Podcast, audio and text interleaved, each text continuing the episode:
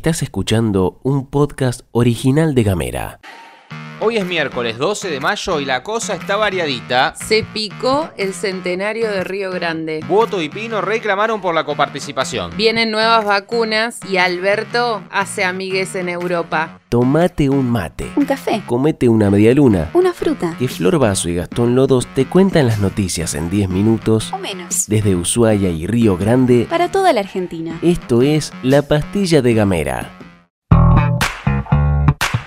El gobierno provincial inauguró el Polo Creativo Zona Sur en la ciudad de Ushuaia. Según informaron por Gacetillo Oficial, la idea del polo es avanzar con el Plan Provincial de Ampliación y Diversificación de la Matriz Productiva. En ese sentido, el gobernador Melella afirmó, uno de los ejes de la ampliación de la matriz productiva es la industria del conocimiento. Y le tiró un centro a Globant, la empresa de ingeniería de software y tecnología de la información creada en Argentina, pero que está radicada en Luxemburgo. ¿Qué dijo Melella? Globant es una de las empresas más importantes del mundo y como lo anunció el presidente Fernández, viene a Tierra del Fuego. Asimismo, el gobernador bancó a BGH y a Sancor.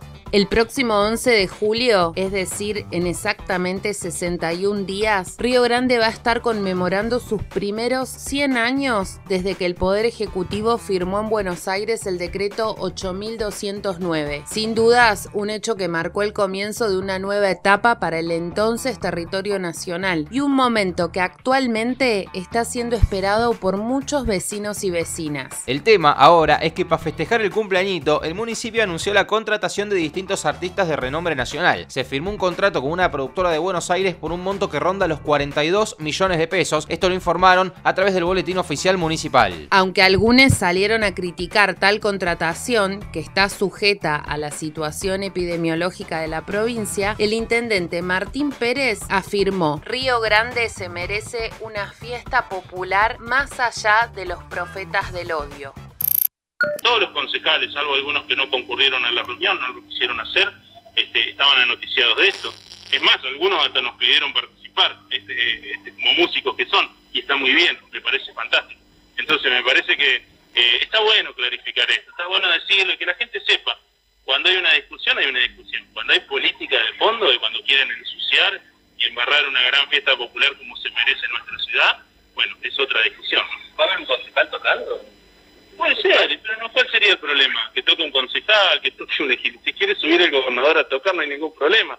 Este, yo no, porque yo no sé tocar ningún instrumento. Otro tema. En el plano gremial te actualizamos algunas novedades de la fábrica digital Fueguina. Algo ya te habíamos contado en la pastilla del lunes. Si no te acordás, rebobina. Ah, re. Las y los trabajadores continúan dentro de la planta, reclamando por el pago de la deuda de haberes, la suma fija y el aumento que no les pagaron. Hoy, miércoles, habrá una nueva audiencia en el Ministerio de Trabajo, pero los delegados de la UOM dicen que no ven voluntad de resolver el conflicto en lo inmediato. Mientras tanto, seguirán dentro de la fábrica resguardando los puestos de trabajo, según declaraciones realizadas al portal desde las bases. Desde Gamera, por supuesto, siempre, siempre, pero siempre con les trabajadores. Vamos a dedicarle unos segundos a ese tema que siempre está presente y genera bocha de tensión. ¿Sabes cuál es? La coparticipación. Hace unos días te habíamos contado que les encargados de la economía de los tres municipios habían ido a la legislatura para argumentar con papeles el reclamo del retraso en los pagos. Y en su momento el presidente de la comisión, Federico Ciurano, había dicho, corresponde que los municipios reciban lo que les corresponde. En ese marco, quienes mantuvieron una reunión fueron el intendente de Ushuaia, Walter Woto, y el presidente del Consejo Deliberante, Juan Carlos Pino. Que como notita al pie te contamos que también estuvo presente en la inauguración del polo tecnológico, lo que se dice un jugador de toda la cancha. Volviendo a la reunión, de lo que se habló concretamente es sobre la necesidad de ir a la legislatura para tener una ley de goteo diario y así evitar los retrasos en el pago. Nación gira diariamente desde las 9 de la mañana hasta las 15 horas y eso mismo debiera hacer la provincia con los municipios. Si lo puede hacer Nación con 23 provincias, tranquilamente lo puede hacer la provincia con 3 municipios, afirmó Pino.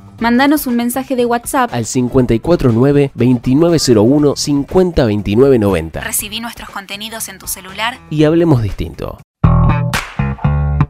La alegría del día tiene que ver con el anuncio de que Argentina recibirá casi 5 millones de dosis de la vacuna AstraZeneca durante este mes. De esa cifra, un cachito más de 4 millones son del contrato que se firmó el año pasado y el resto vienen del mecanismo de reparto de la Organización Mundial de la Salud, conocido como COVAX. La otra buena tiene que ver con que mañana llega a nuestro país otro avión de aerolíneas que fue a Moscú a buscar más vacunas Sputnik. Hasta el momento llegaron más de 10 millones de vacunas en 19 vuelos realizados por esta aerolíneas del amor. Vamos con una de la economía diaria. Desde la ANSES informaron que las jubilaciones, pensiones y asignaciones van a tener un aumento del 12,12% a partir del mes de junio, por lo que la jubilación mínima pasa a ser de 23.064 pesos y la asignación por hijo y la asignación por embarazo serán de 4.504 pesos por beneficiario. Vamos con la última porque si bien no habíamos tocado el tema, seguramente te enteraste por algún lado que Alberto Fernández está de gira por Europa acompañado por varios funcionarios y el ministro de Economía Martín Guzmán. No es casual que mencionemos especialmente a Guzmán, porque la gira de Fernández, de la que se van a desprender bocha de cosas, tiene como objetivo principal empezar a cosechar los apoyos necesarios para renegociar la deuda de 45 mil millones de dólares que prestó el FMI a la Argentina durante la administración de Mauricio Macri. La primera parada del viaje fue en Portugal, donde Alberto recibió muy buena onda y después se fue para España, donde se juntó con el rey y con el presidente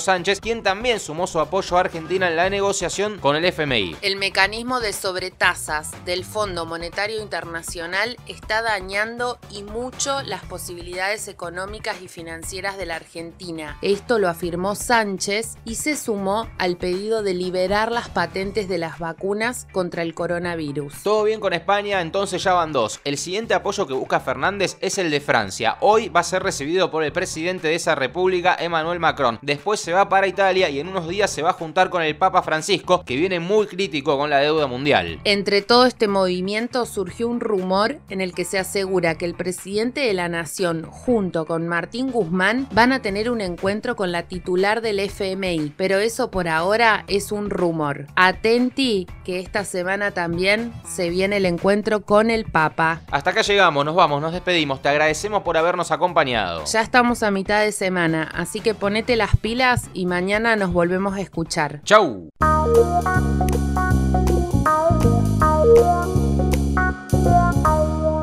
Estás escuchando un podcast original de Gamera.